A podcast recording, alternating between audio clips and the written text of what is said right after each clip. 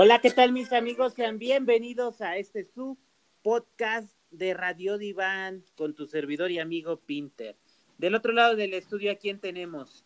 Tenemos a Josh. ¿Cómo estás, Pinter? Aquí Muy bien. en casa, trabajando. Y pues yo aquí en ¿Y tú casa haciendo como que trabajo, ¿no? Aquí con una buena actitud Como ante la vida, todo feliz, todo amor y paz, todo, todo pasa, la actitud ante todo, mi Josh. Bueno, pues hay que darle con todo en estos días de confinamiento y que estamos en casa también disfrutando a la familia, ¿no? Pues mira, con que le demos es más que suficiente. Ah, bueno. Déjate de ya con todo, ¿no?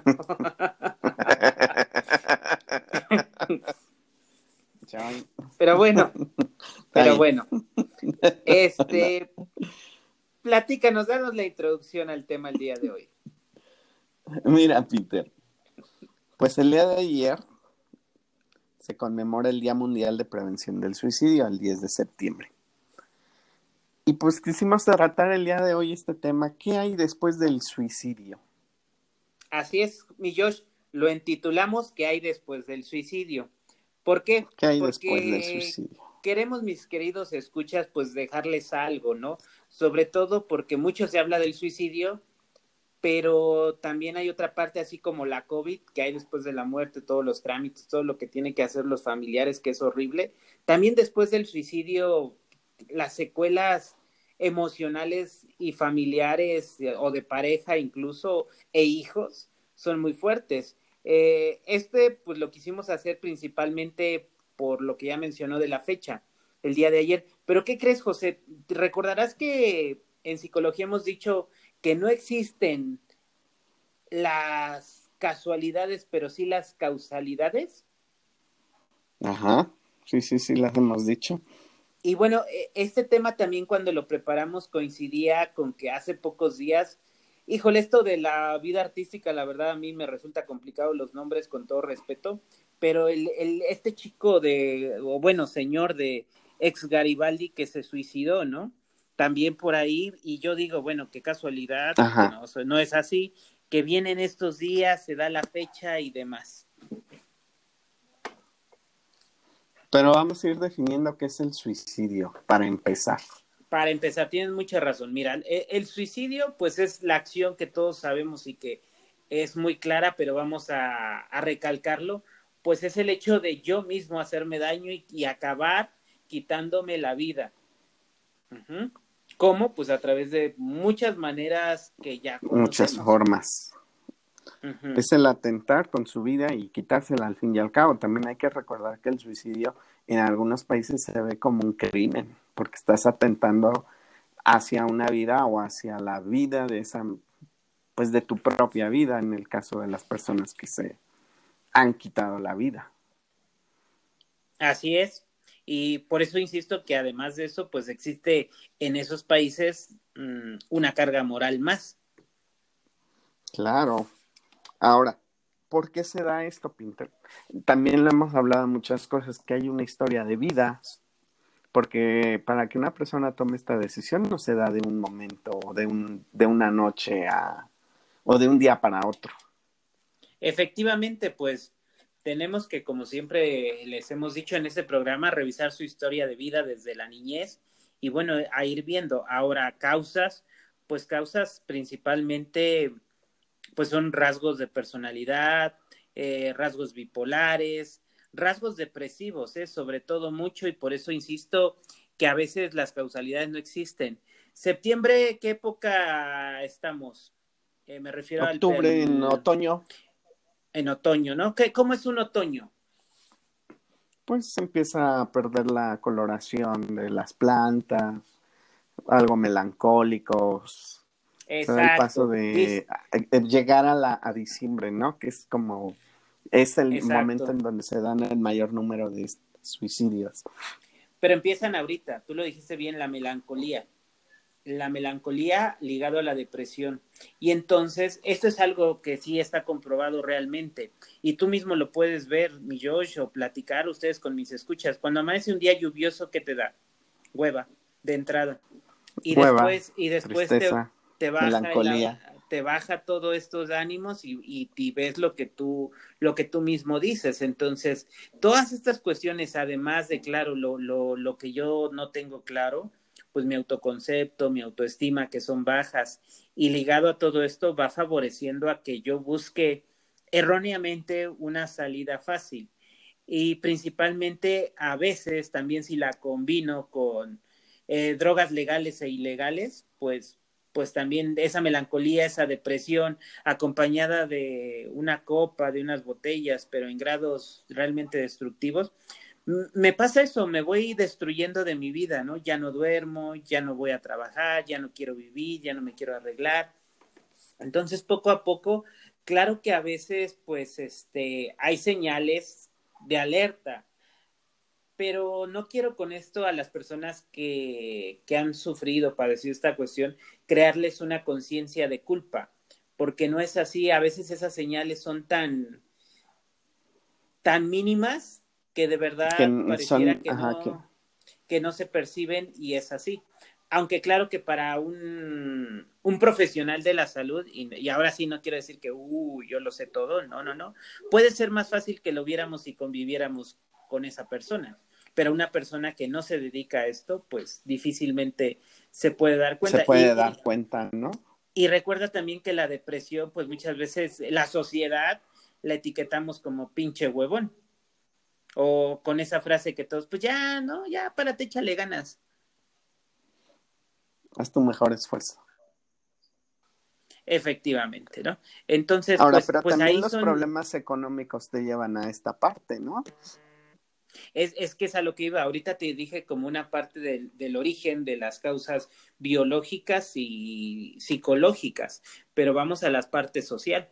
La parte social donde principalmente el yo sentirme incompetente o con estas crisis existenciales que nos da eh, la sociedad de que a qué edad debes de tener qué cosas, a qué edad debes de hacer esto.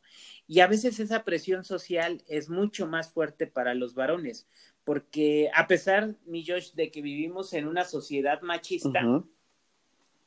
eh, y en una sociedad de este tipo, al varón pues no se le permite llorar, no se le permite doblegarte, eh, si pides ayuda, pues es que no puedes tú con tu familia. Entonces son cuestiones que, que, que como varón en nuestra manera emocional e inconsciente nos pesan mucho. Ahora, pues esta parte del dinero es vital, ¿no? Porque aunque lo queramos ver de otra manera, pues sin dinero no, no hay muchas cosas, ni, ni las básicas, comida. Y entonces eso hace pues comida.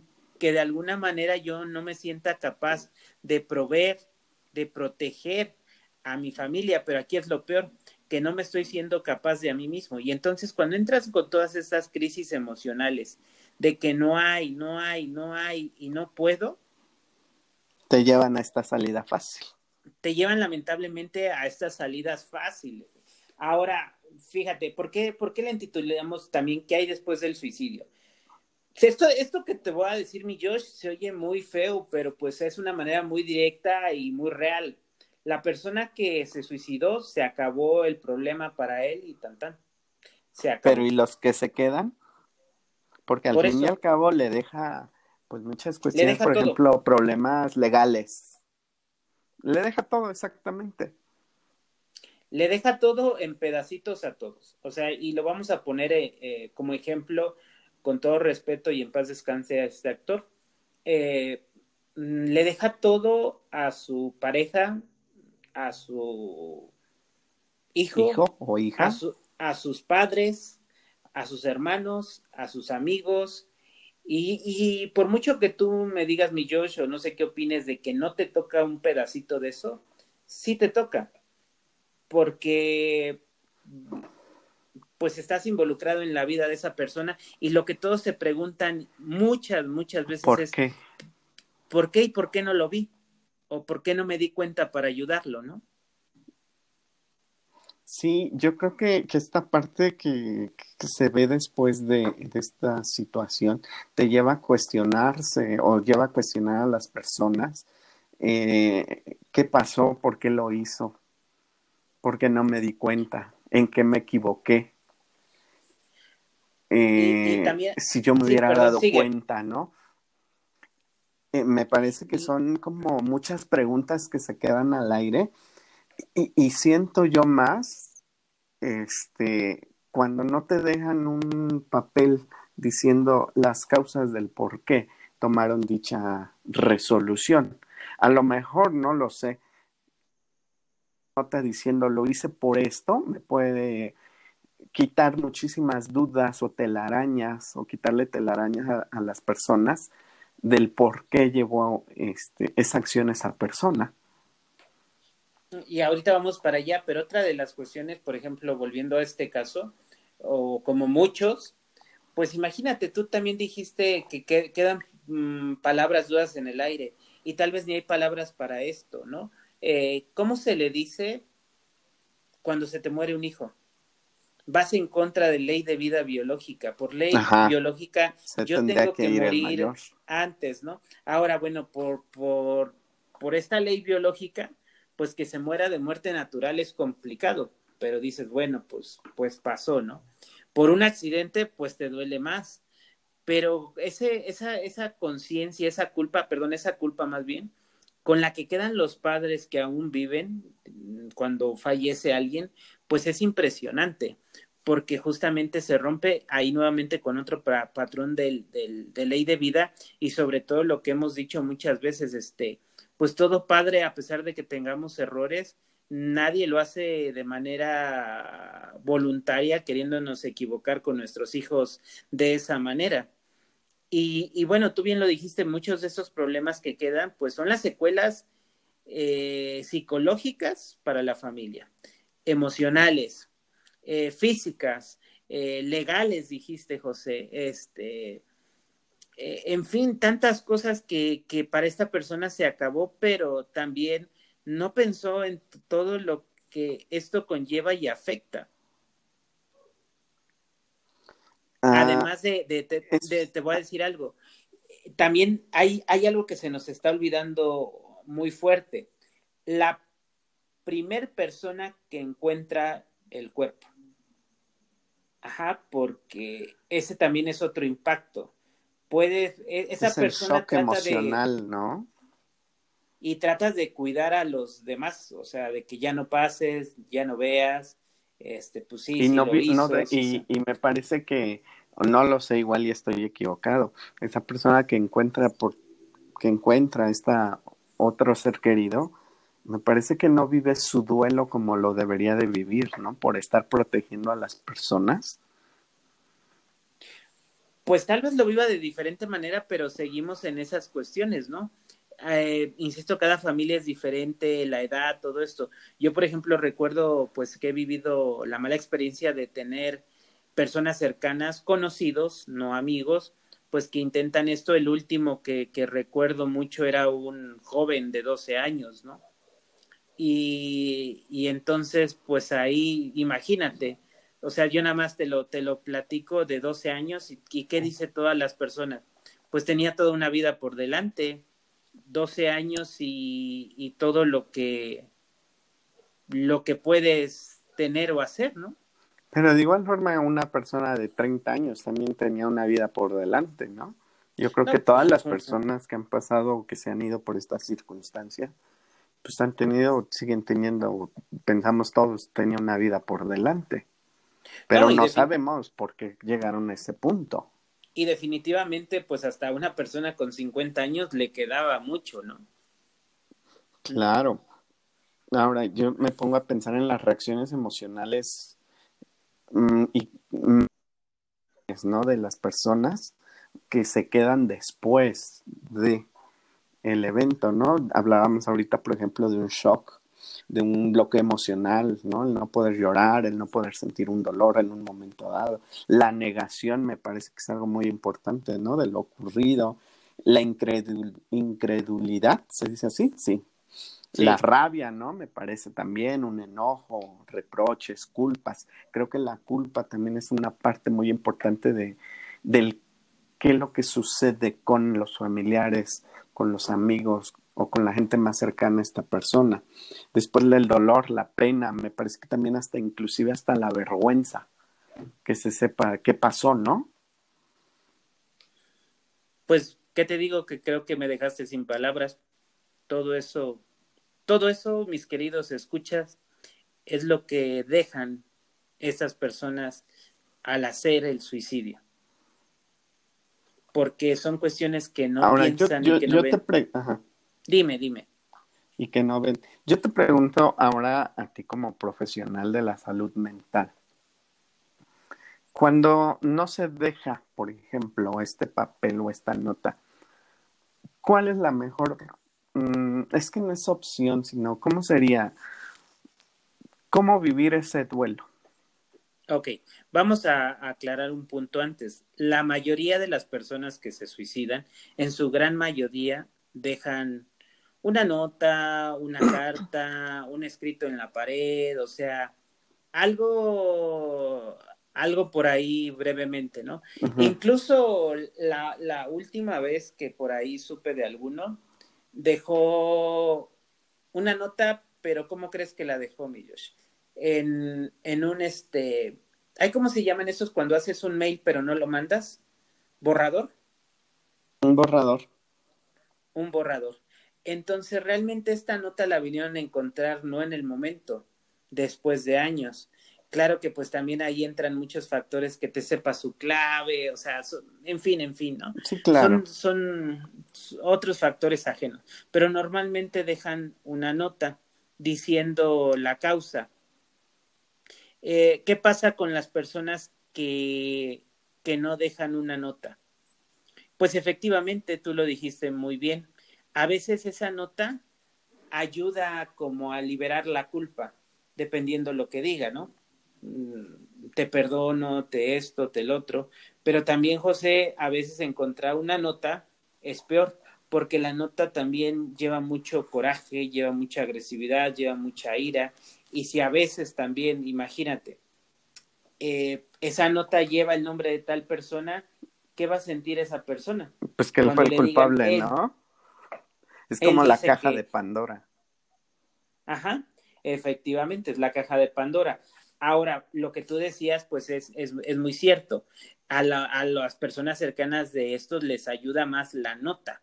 Ahora, esas personas que no dejan nota, pues muchas de estas cuestiones se dice que inconscientemente, de manera inconsciente, pues están castigando a la pareja, a, la, a los papás, al hermano, o sea, a una persona que esté mucho más cercanos a ellos, o, o incluso a la familia, ¿no? Porque muchas igual, a veces estas personas se sienten solas, incomunicadas o que no son escuchadas sobre todo.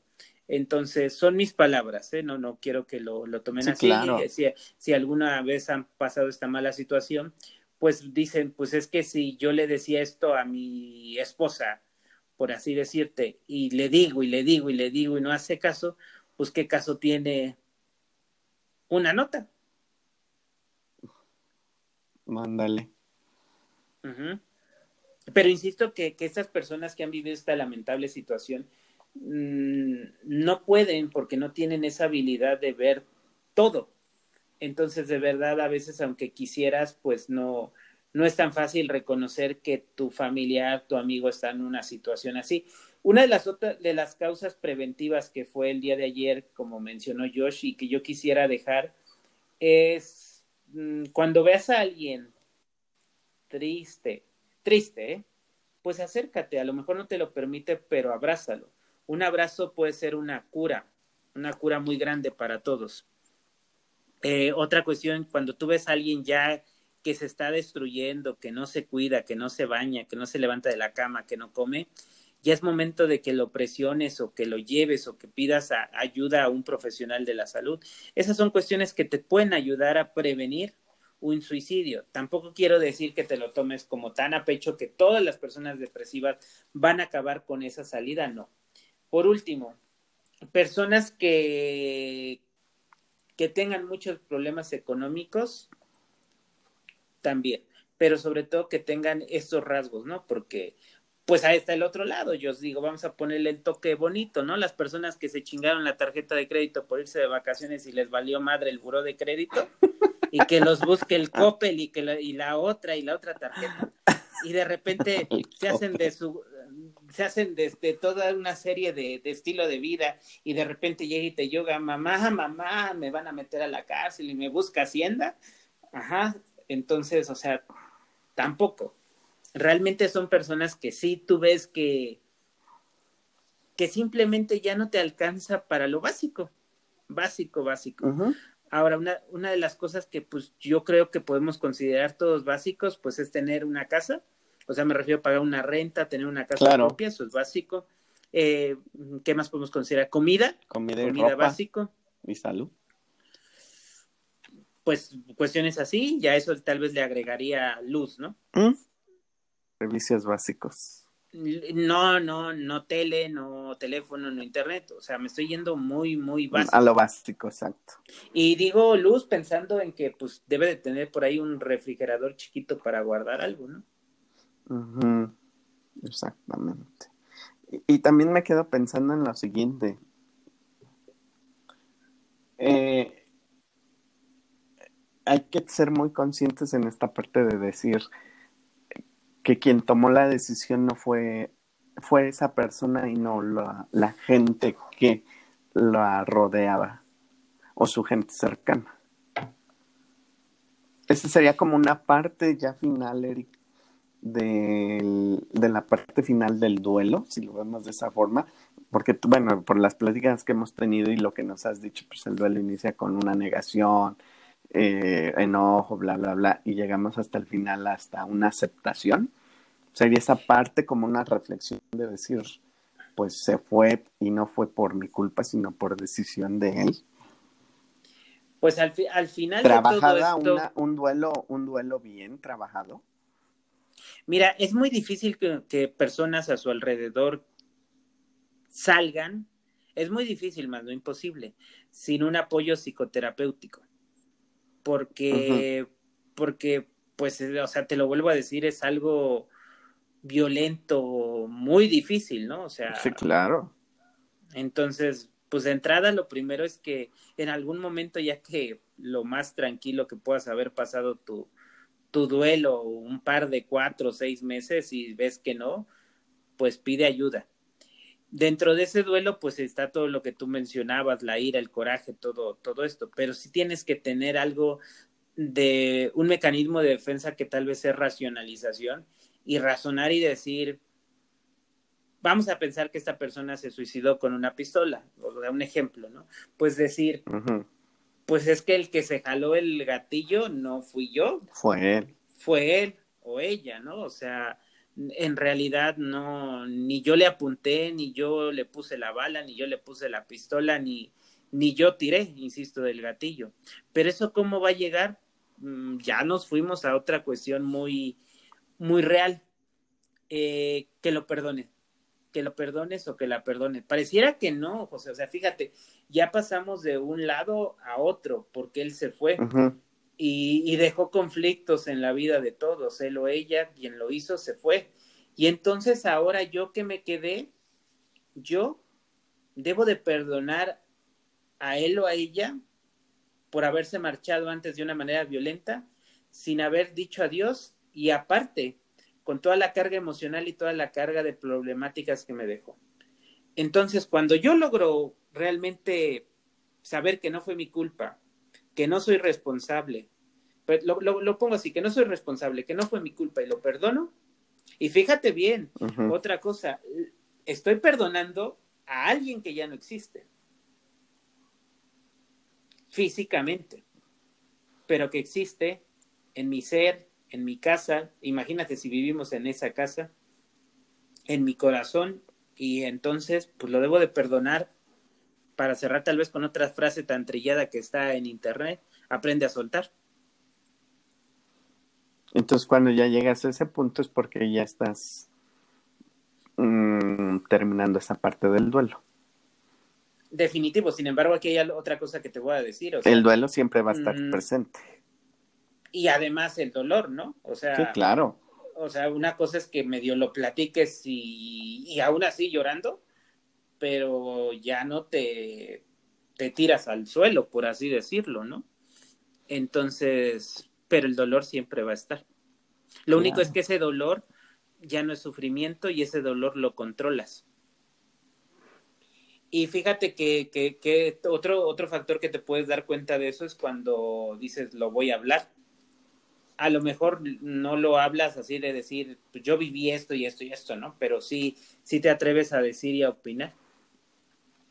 Sí, porque ya cuando lo haces o, o la persona lo dice es porque ya ha superado mucho de ese dolor, ¿no?